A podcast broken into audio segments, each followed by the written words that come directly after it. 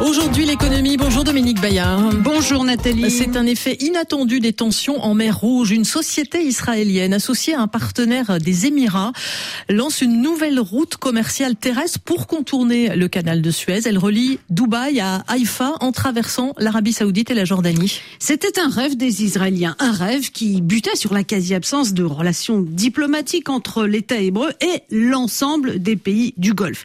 La start-up israélienne Trucknet met en relation transporteurs et exportateurs et elle y pense depuis longtemps à cette route. Elle avait même un projet pilote dans ses cartons. Les attaques des outils lui ont donné de bonnes raisons de passer à la vitesse supérieure. Elle signe donc en décembre un accord de coopération avec le transporteur émirien Pure Trans. Dans la foulée, une dizaine de camions empruntent ce corridor terrestre avec la bénédiction des autorités émiraties, jordaniennes et saoudiennes, malgré les tensions causées par la guerre dans la bande de Gaza. L'essai concluant, Trucknet met aussi à la disposition de ses clients un transporteur égyptien et un autre basé à Bahreïn. Cette alternative au canal de Suez dessert surtout les intérêts israéliens? Oui, c'est une voie royale pour développer le port d'Haïfa qui revendique un titre de porte d'entrée vers l'Europe. C'est aussi un moyen d'approfondir l'intégration économique avec les pays du Golfe.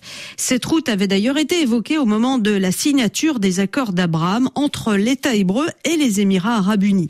Les pays voisins ont aussi beaucoup à gagner en droits de douane pour les Émiratis, les Saoudiens et en accès élargi au commerce pour la Jordanie. Le Liban aimerait aussi profiter de cette nouvelle route. L'armateur Hapag-Lloyd, le numéro 5 mondial, croit lui aussi au bienfait de la route pour désenclaver les ports saoudiens de la mer Rouge.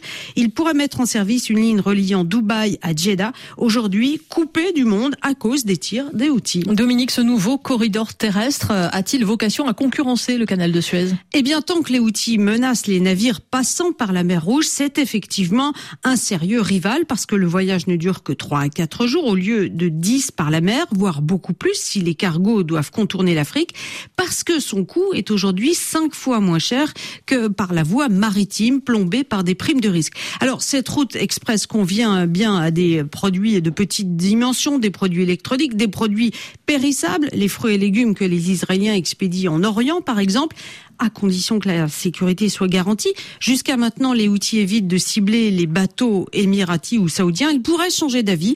Sur le long terme, la voie maritime, le canal de Suez demeure la meilleure solution en coût et en accès, surtout pour des marchandises très difficiles à transporter par camion comme le pétrole ou le gaz. Aujourd'hui, l'économie, c'était Dominique Bayard. Merci à vous. Il est